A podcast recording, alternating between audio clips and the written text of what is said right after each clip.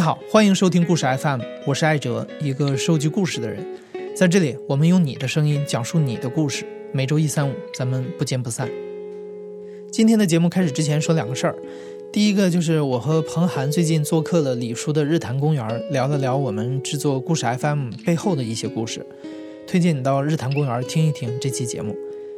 第二个就是今天的节目，像中国的盲道上为什么没有盲人那期一样，是一个声音纪录片，由我们的实习生北京女孩刘豆制作。刘豆到北京的一家精神病托管中心蹲了好几天，为我们录制了这个故事。现在就把话筒交给刘豆。你好，我是刘豆。我小时候上下学的路上，经常遇到一位精神不太正常的阿姨。她每次都穿着那种大红大绿的衣服，一边晃晃悠悠的走，一边对着空气破口大骂。我当时特别怕她，就每次见到她都绕着走。那时候普通人对于精神病患者的认识非常有限，一般称呼他们都是叫疯子呀、大傻子这种特别侮辱人的词儿。就算到了今天，提起精神病，大部分普通人还是会有歧视或者恐慌。二零零九年，《柳叶刀》上发表过一篇论文，就推测说，在中国大约有百分之十七点五的成年人都存在着不同程度的精神障碍。这一年，中国疾控中心也发布了数据，表明在我国各类精神疾病人数已经超过了一个亿。他们这个庞大而隐形的群体究竟是什么样的？现实中的精神病人过着什么样的生活？我们应该怎么对待他们？他们究竟危险还是不危险？带着这些问题，我去拜访了北京的一家民间精神病托管中心，和那儿的病人一起聊了聊他们的生活。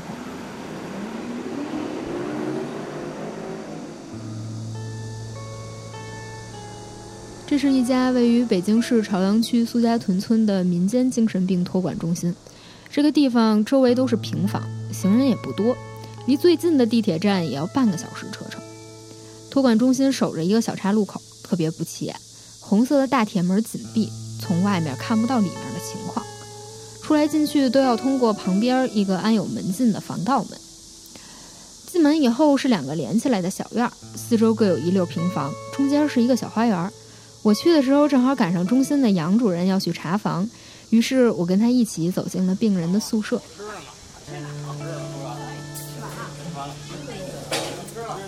他说想拍他那个自己拍嘛。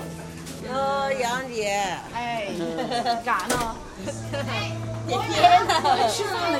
哎，快吃饭！你抽什么烟？我们五点半要干活，所以不吃饭了？呃，吃。六点半要干活，就是提前抽。你先吃完饭，人说饭后小猫出来了。这家精神病托管机构成立于一九九九年，是北京市的第一家民间精神病康复托管机构。创办人黄征曾是精神科医生，当时他发现许多精神病人出院回家以后，因为在康复期没能得到很好的照顾，导致病情反复发作，于是就建立了这家康复托管中心，作为患者从医院到家庭过渡的中途宿舍。二零零四年，黄医生不幸因心脏病突然辞世，他的妻子杨云开始接手中心的管理工作。目前中心大约有两百名病人，四十名医护人员，每位病人每月的收费是两千四百元，包括了食宿、基本医疗照顾以及各种康复活动。这里托管的大多是精神分裂症患者，他们中的大部分正处于疾病的恢复期。与他们接触后，我发现他们与我想象中的病人不太一样。如果不特意说明的话，你几乎感受不到他们是精神病人。咱不强求。在这儿就是我们，你看我们这帮病人，跟领导啊，跟那个医生啊，我们都就是当家人，都普通通就就开玩笑可以聊，你知道吧？没有别的说，呃，像别的医院顾虑，哎呦，这人是院长啊，咱们得那什么点儿，根本就没有这个。你看我现在发福吧，我刚来的时候一百四十斤，可瘦了。现在二百多斤。不好意思说呢。太能吃了！哎呦我的妈呀！抗精妙就增加食欲，就老想吃。嗯，那也没办法了，他不吃了就觉得难受，刺激食欲。反正我这这么多年在这儿，就是刚开始来的时候心里也特脆弱。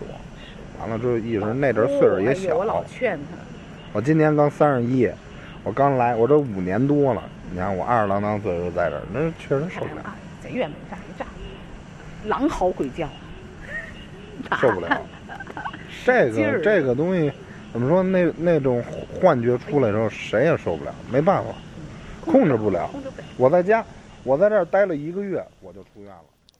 我在这所精神病托管中心一连待了几天，这里康复的比较好的病人一般会承担一些力所能及的工作。有一天，我在厨房里遇见了正在和面的小梅。哎，你好，你这是准备晚晚上饭了是吗？啊，三会儿要包包子。哦。没有，也没有做的。不，我都我都来我都来好几次了，我都看看。昨天我没。他告诉我，晚些时候各区病人要在一起包包子。起初我以为他是中心聘请的厨师，后来医生给我介绍，我才知道原来他也是这儿的病人。小梅一九七七年出生，四十岁出头的她看起来还很年轻。而来这儿之前，她曾是北京一家医院的护士。我跟她聊了聊。来这儿是一三年，一三年的夏天。嗯，也去过别的医院。当时就是有的时候是情绪调节一些，然后有的时候是在那个，好像也是人际关系上的那个调整吧。就是曾经也抑郁过。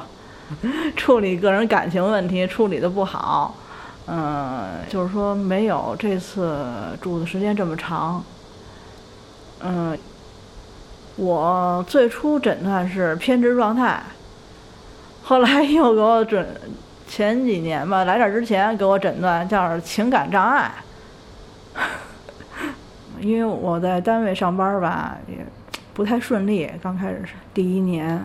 然后那个也加上那时候是减员增效，呃下岗了那时候叫，然后正好我失恋了，也不算失恋吧，就是我男朋友他父母带着他上我们家去了，我记着特别明显，一个夜晚下雨的夜晚，我下了夜班在家睡觉呢，在我那屋，然后我妈就推开门叫我去了，说那谁谁他爸他妈带他来了。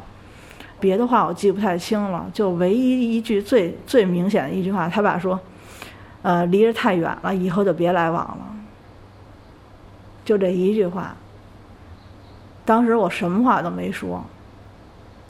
嗯，就后来他把那句话，真是挺伤了我了。后来一段时间，我就好像情绪上有点不对劲儿，上班上也是。然后我们那个护士长还说我说。不要把生活中的情绪带到工作中来。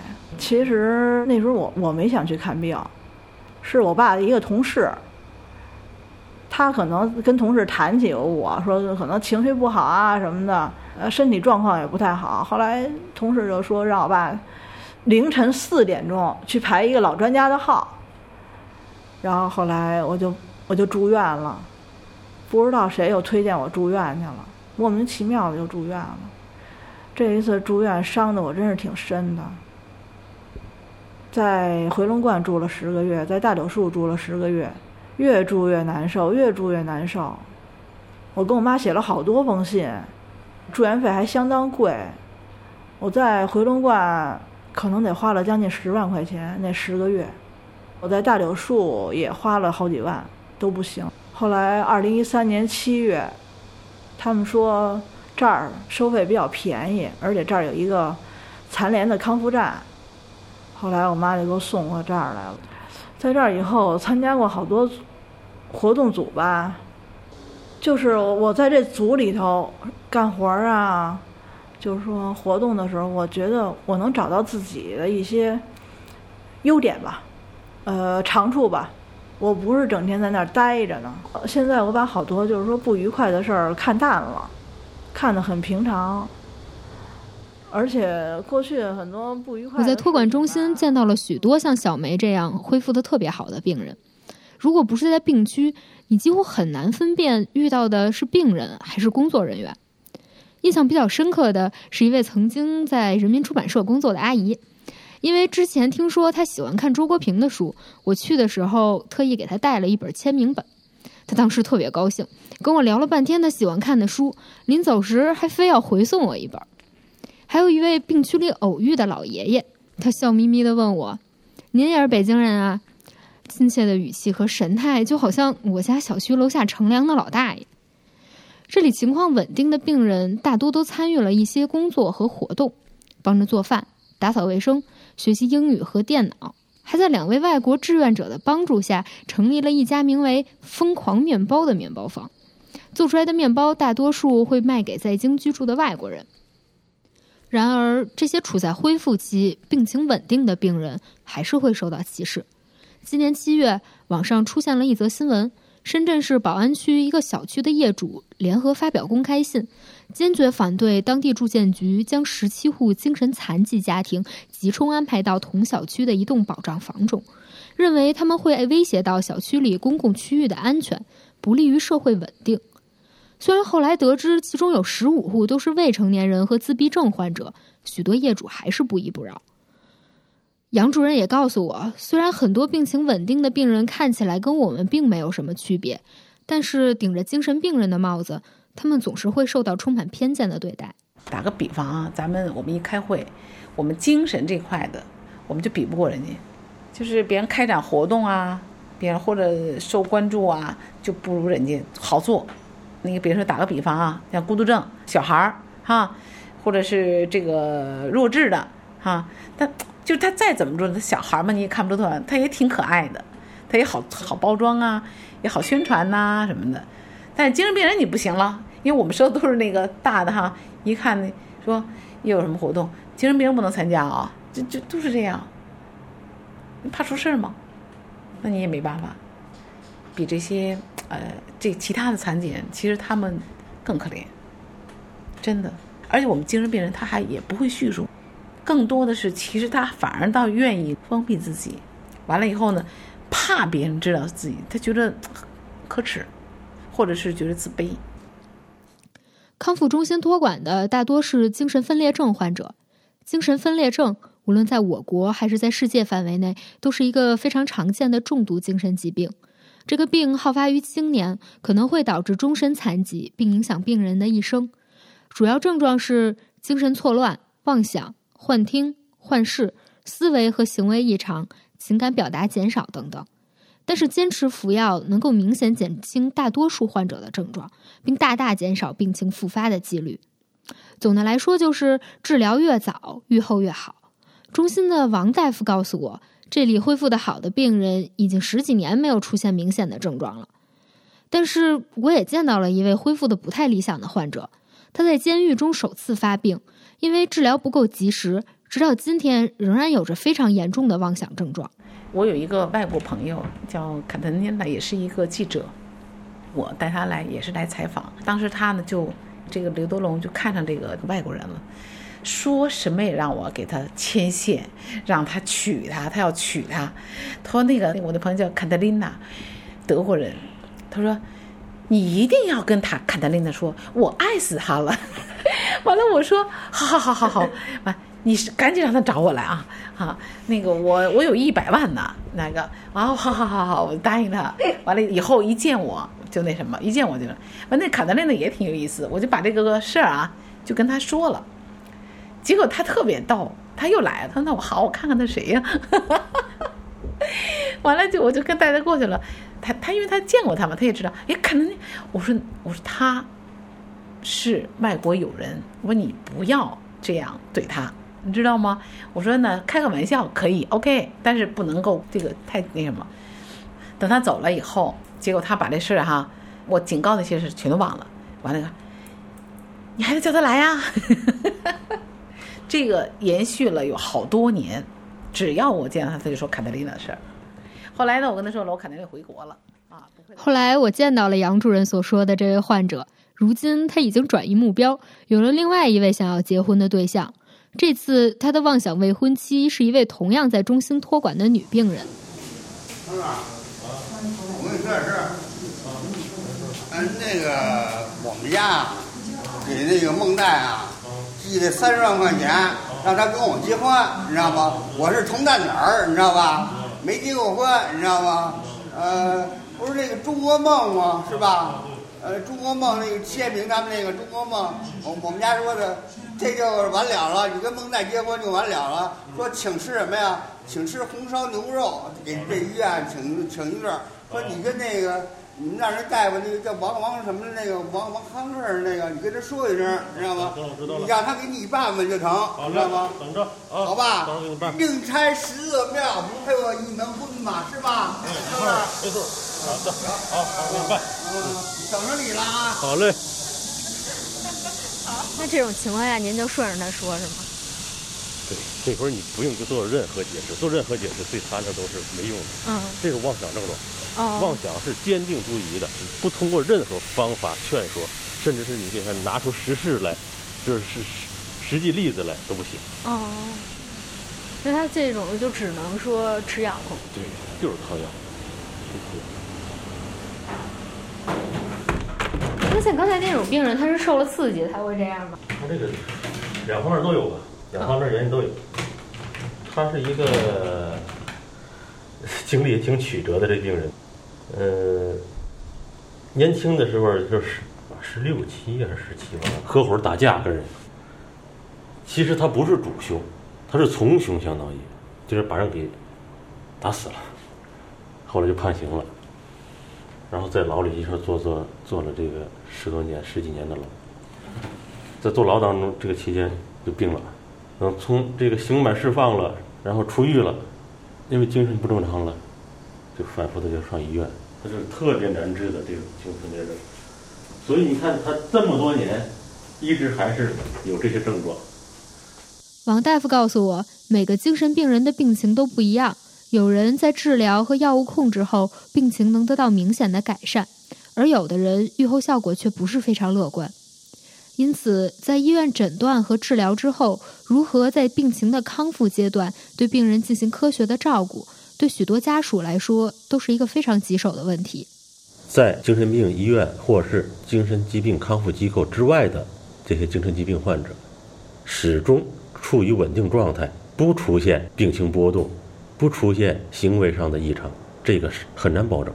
这确实有太多的不确定因素了。首先，第一回去，家属能不能让他按时按量的服药？再一个，本身精神疾病患者他就属于一个特别易感的一个人群。可能他今天在医疗机构也好，在康复机构也好，恢复的还很好。回家之后没几天，也许药他也按时吃，也按量吃，但是碰到了一件事情，这个事件是突发的事件，可能对于你没有刺激因素，但是对于他就刺激他了。任何一个精神科医生确实都无法来预测，一直能持续好多长时间，谁也预测不了这个问题。从一个角度来说，他们这个特殊人群应该得到社会的接纳，得到家庭的接纳，这样对他的康复是最有利的。可是真的回归到家庭当中呢，又出现了刚才咱们聊的这些不确定的因素，导致他这个疾病容易复发。这一疾病一复发，可能就会引起一系列的这个恶性循环，症状出来了，甚至是对家人或者是对社会他人带来危害了。这样一来，他又得牵扯到反复的入住精神疾病这个医疗机构。据这个临床上的长期的观察，就是说他的每一次复发，都对他这个精神疾病要加重一次。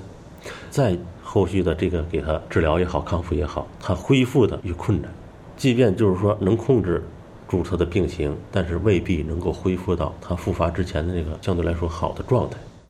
我们这个机构是精神疾病的托养康复机构嘛，还不是那种精神疾病的医疗机构。从九九年创建一直到现在，将近二十年的时间了。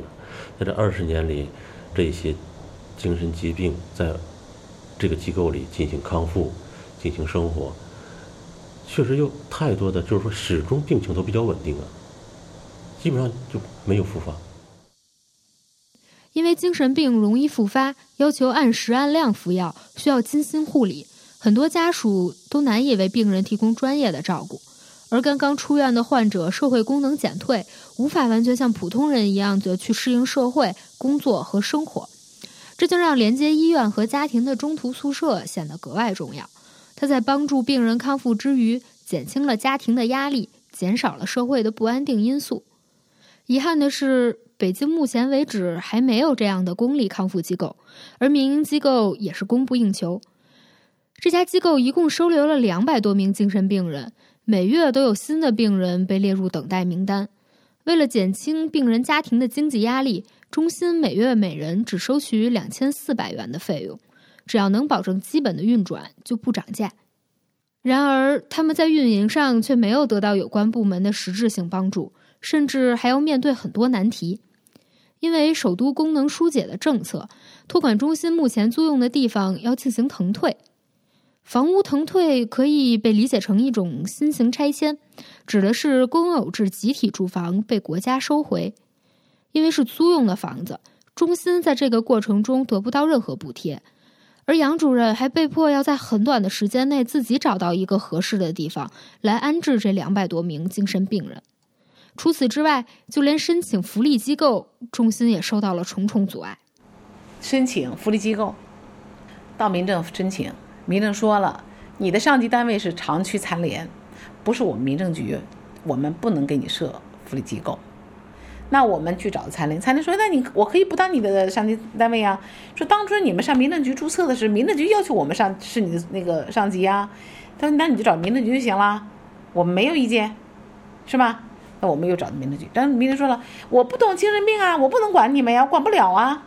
我当不了你的上级单位呀，你还得找残联，因为残联嘛，精神病属于残疾人嘛，你还得找残联，就是给你这样给你，就拖下来了，从零六年就拖到现在也就没没给我们批，你不能让精神病人永永远住医疗机构啊，其实这也是浪费资源，对吧？那医疗机构它是医疗的，而精神病人他，呃，疾病期过了以后他就康复期了，康复期他没必要住医疗机构，他就是康复为主了，所以呢，你这个这个机构。还是有必要存在的价值，那你那他怎样存在？上次听谁残联开会，说曾经说政府说好像要建这样的托管中心，说了好长时间也没有没有实施，不知道在哪儿卡壳了。我之前在网上看那个说香港有建特别好，对，特别好，好几家。我曾经去了一个叫新生康复会吧，人家六几年成立的，人家早五十年。那人家肯定经验丰富嘛，人家也说了，说我们现在做的已经很不错了。但是我们现在一个状态，他说如果别人倒退五十年，他们也做的很艰难，一样。这个过程是要走的，要走的。他们现在他们那个就那个那中心嘛，那个楼都是政府给的，都不花钱，而且他们有基金会的支持，他们就所以做的特别好。所以我现在呢，也希望啊，那个。看来，通过我们大家共同努力，啊，让大家知道，呃，精残这一块的一些特殊的需求，这样的话呢，以利于大家好知道我怎么才去帮助他，而不是说一味的去歧视他，去推开他。但我可能也觉得，因为每个人身边不一定就有精神病人，那一旦有精神病人的话，那你应该知道怎么去对待他。康复期精神病人如何回归社会，一直是一个重要的话题。杨主任提到的香港政府建立的中途宿舍，不仅是为病人们提供了一个生理上的康复场所，同时也关注了他们作为社会人的康复。稳定期病人可以选择在庇护性工厂里做工，生产手提袋等，也可以选择做咖啡或者种植有机蔬菜，然后拿到地铁里配套的专卖店去卖。这样的机构比较全面的满足了康复期病人的需求。一方面，医护人员可以密切监控病人的身体情况；另一方面，病情稳定的病人可以通过参与力所能及的工作，为回归社会做一个过渡。采访的最后，我跟杨主任聊了聊之前提到的新闻，我想知道他怎么看待业主抵制十七户精神残疾家庭集中入住同小区这件事儿。作为一个多年的精神疾病护理工作者，杨主任给我讲述了他想要建立半开放式精神病患社区的终极梦想。我也能理解啊，就是刚才咱们说，你刚才说网上说说这楼里头有精神病人的话，他们排斥哈。我觉得那真能理解，因为他回家他是一个呃放松心情。如果你脑子里老想着旁边有一个精神病人，你想你心里什么状态？他犯病怎么办？那可能睡觉都睡不好。那长期这样的话，对于他来说，那是还成为家吗？那肯定人家就不愿意住了嘛。我那时候就曾经跟一个记者说过，我说以前呢，我就有一个很大的一个梦想，就是我们要能不能做一个康复的一个社区，它是个社区嘛，可以更加社会化一点。比如说有餐厅、洗衣店、图书馆、电影院，还有医疗机构、菜市场，哈，超市。现在大型的那个社区可可能都会有这些哈，你可以不用很大很小，反正只要够这个功能就 OK 了。那么这样的一个社区，提供给这些残疾人来住，知道吧？那么他们他就是在这个社区，而且呢，我说呢，自给自足，就是我到这儿来了，住了这个社区里头，我要根据我自己的能力，比如说我可能喜欢个餐厅，我可能喜欢给人帮洗衣服，呃，或者我当个图书员，打扫卫生都可以。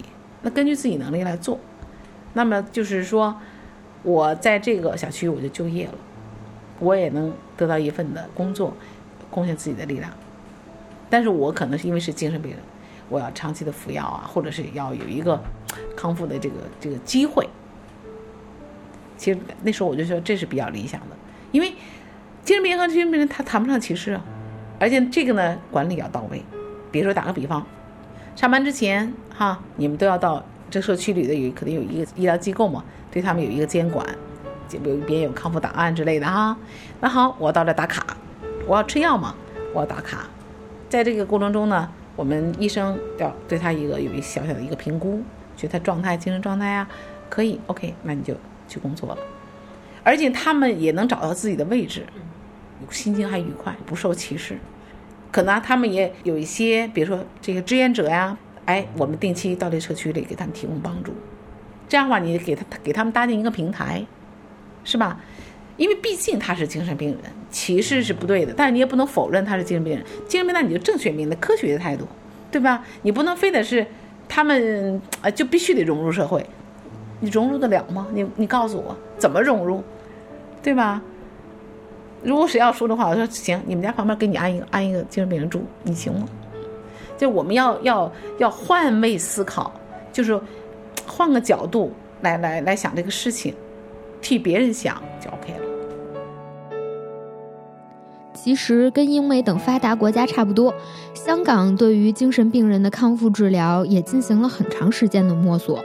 他们也经历了从无人管理到设立民间康复中心，再到半开放的联动式社区康复的发展历程。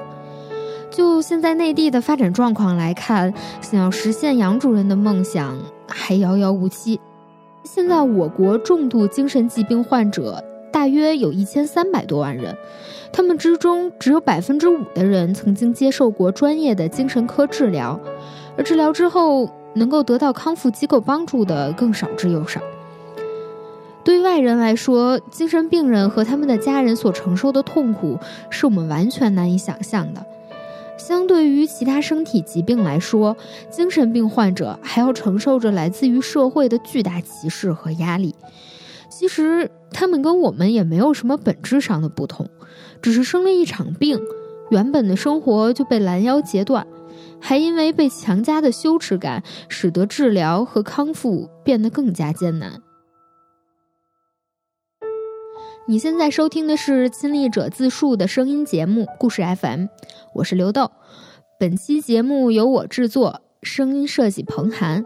感谢你的收听，我们下期再见。